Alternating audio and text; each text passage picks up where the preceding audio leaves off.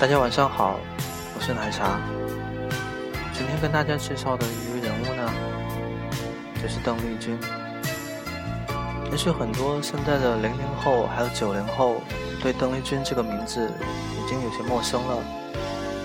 但是在三十年前的时候，邓丽君却是红遍大陆的一位女歌手，而且当时在日本也是红极一时的明星。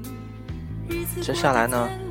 我就跟大家分享几个邓丽君在日本当时的一个故事，让更多的人对邓丽君有更多的认识吧。邓丽君的长环当时巨红无比，夜市连放，有些逛夜市的人几乎可以从夜市的一端一直听到另一端。当时面店里是不能放爱人的。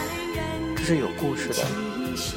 有一个大款和他的情妇到面馆吃面，情妇听到这首歌后哭得一塌糊涂，面也没有吃完，就哭着跑出去了，被车撞了，没了记忆，成天哼着爱人的副歌部分。后来那家面馆被大款砸了，而面馆老板的女儿正好在那家医院工作，就在医院里大声唱着爱人，情妇十分崩溃，死了。面店老板的女儿听说也被大款杀了。韶光流逝，顺其自然，也就是我只在乎你的日文版，被日本人誉为首歌，就把歌唱绝的神人神曲。以后没有人敢翻唱，但一直流传。邓丽君鼎盛时期。日本的妇女惊讶地发现自己相夫教子一辈子，都不如邓丽君对着电视机眨眨眼。当时相亲的接电话时，说的最多的一句话就是：“有有有，可像邓丽君了。”有的记者问邓丽君为什么总是唱爱情歌曲，邓丽君回答说：“美好的爱情是值得歌颂的。”邓丽君的通告费用高得吓人。几百美金一小时。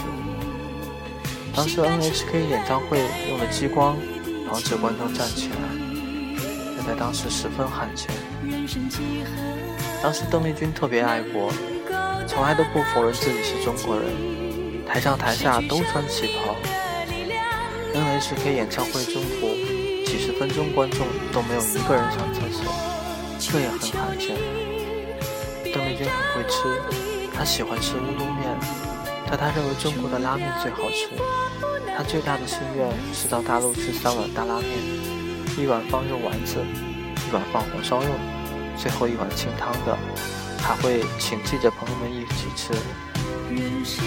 邓丽君够全程微笑的接受采访，又不是让人感觉假，这点很少见。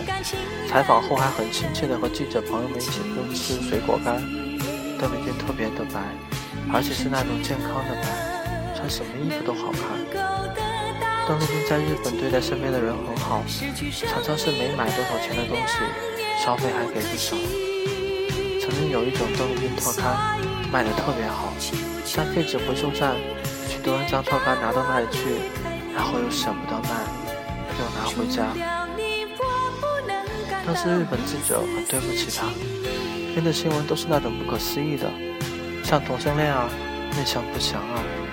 邓丽君对记者没有一句狠话，可是记者没看到邓丽君发飙就很不爽，更加的乱写，甚至拟出了双性人的稿子。还是社长最后在娱乐版的当月例会上说：“我们已经坏坏掉一个戴安娜了，还要审视邓丽君吗？”后来记者就再也没乱编瞎话了。邓丽君被问到八九时间后，还哭了。她认为中国人应该团结，在场记者都以为她要说几句客套话就算了，但邓丽君说了一段很长的话。邓丽君是唯一看着主持人而不注重看镜头的艺人，每个主持人都喜欢她，尤其是黑柳彻子，就是写窗边的小豆豆的那个女的。有的中学将邓丽君的歌编进教材，让学生更深的了解爱情，其中还包括《月亮代表我的心》。离别的预感时，邓丽君在采访时决定隐退，结果采访她的记者当场大哭，邓丽君还劝了半天呢。结果邓姐就说：“算了吧，过几年再说。”邓丽君有一张照片是和日本的一种大饼合照，这张照片被日本记者戏称为比比比谁更圆。当时日本饭都是以冷盘为主，邓丽君根本吃不惯，就是照大饼照时还有胃病。有一次拍摄时，君姐脸色突然煞白。但他还是坚持完成了拍摄，而且陪着记者吃完水果干才去看病。这种敬业的精神令记者们肃然起敬。可是邓丽君没有一次谈过这种事，对待大家还是一如既往的谈笑风生。但是邓丽君特别努力，永远不自知。录爱人的一段时间里就没正常的吃过一次饭，经常就是有空就扒拉一口。邓姐总是说。饿着肚子会唱得更好，可大家都知道，其实邓丽君是怕大家担心。听说有一次邓姐录完音，有个鼓手亲自将一碗白饭拿到邓丽君跟前，让她好好吃饭，并让她照顾好自己。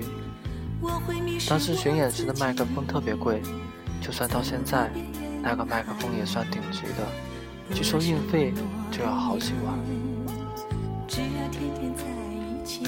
感谢大家的收听。再见。偏偏回忆活下去。